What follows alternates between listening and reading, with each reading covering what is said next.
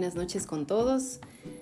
Bienvenidos a un nuevo episodio de Pediatría Integral. En esta ocasión vamos a hablar sobre las alergias alimentarias. Las alergias alimentarias se presentan aproximadamente en un 33% según una estimación en base a reportes, mientras que las fundamentadas en estudios científicos suelen ser alrededor del 2% de los casos. Aunque todo alimento puede ser potencialmente sensibilizante, los más alergénicos suelen ser pocos. Es importante saber reconocer una reacción alérgica para estar preparados en casos de que ocurra. Las alergias generalmente se producen por la ingestión de las proteínas de los alimentos que tienen capacidad alergénica. La mayoría de estas proteínas son susceptibles al ácido y al calor y el proceso digestivo es el que nos ayuda con la fragmentación de estas proteínas. Sin embargo, existen ciertos alimentos cuyas proteínas se absorben en gran tamaño y eso hace que sean reconocidas por nuestro sistema inmunológico y posteriormente se presenten las alergias alimentarias. ¿Cuáles son los signos y síntomas de estas alergias? Los síntomas en su mayoría suelen ser digestivos y en menor medida respiratorios, cutáneos y sistémicos. En relación a los síntomas digestivos, por ejemplo, se puede presentar vómito, diarrea, estreñimiento, dolor abdominal. Los síntomas respiratorios se describe especialmente la dificultad respiratoria, tos, ronquera, estornudos, respiración sibilante, Síntomas cutáneos como ronchas, granos, ojos hinchados, llorosos y que pican.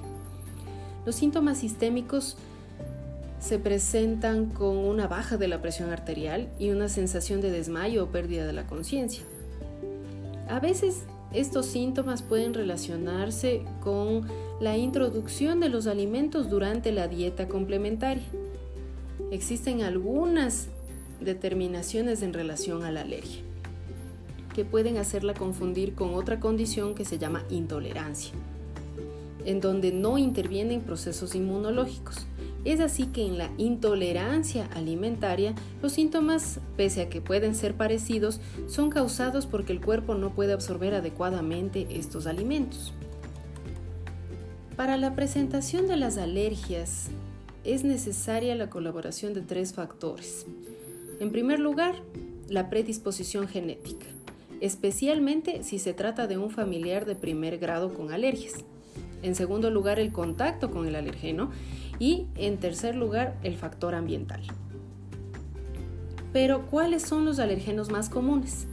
Los ocho más comunes que explican casi el 90% de las reacciones alérgicas son la leche de vaca, los huevos, el maní, la soya, el trigo, frutos secos, el pescado y los mariscos. Generalmente las alergias alimentarias se mantienen durante los primeros años y en un 80% se superan con la edad, pero existen algunas como las alergias al pescado o a los frutos secos que en ocasiones podrían persistir durante toda la vida. Ocasionalmente la alergia al huevo se presenta con reacciones en la piel en minutos después del consumo del mismo y hasta dos horas posteriores puede presentarse con síntomas digestivos. ¿Hay la posibilidad de hacer un diagnóstico para estas alergias? Generalmente el diagnóstico inicia con la clínica. Hay que hacer una historia detallada sobre los síntomas, sobre la frecuencia de aparecimiento de los mismos, cuánto tiempo transcurre entre la ingesta de un alimento del que estamos sospechando y el inicio de las manifestaciones. Además de si existen o no familiares que tengan urticaria, que tengan asma o que ya sepan que tengan eh, historia de alergia a ciertos alimentos. El diagnóstico por laboratorio se puede hacer con pruebas, por ejemplo, con la determinación, determinación de inmunoglobulina E específica en sangre, pruebas cutáneas y pruebas de provocación.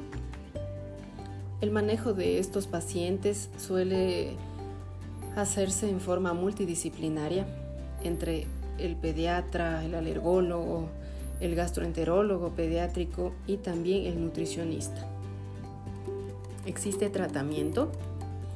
La conducta a seguir es evitar la sensibilización y evitar o reducir las consecuencias de las alergias. Generalmente se inicia con la exclusión del alimento implicado.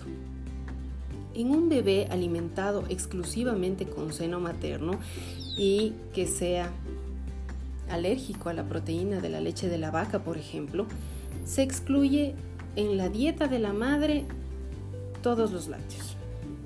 En otros casos, cuando no están alimentados con seno materno, puede darse la implementación de fórmulas extensamente hidrolizadas, es decir, que tienen proteínas de muy fácil absorción. Cuando hay la predisposición genética, se sugiere también que estos bebés sean alimentados en su preferencia con seno materno exclusivo hasta los seis meses. Pero el tratamiento específico se hará de la mano de su médico de cabecera.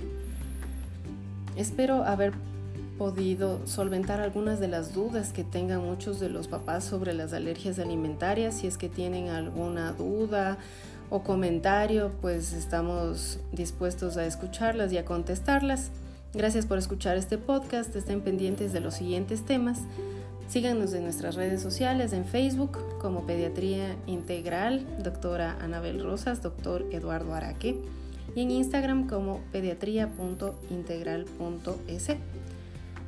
Nuestros contactos se encuentran en las redes y esperamos que les haya sido de utilidad este podcast.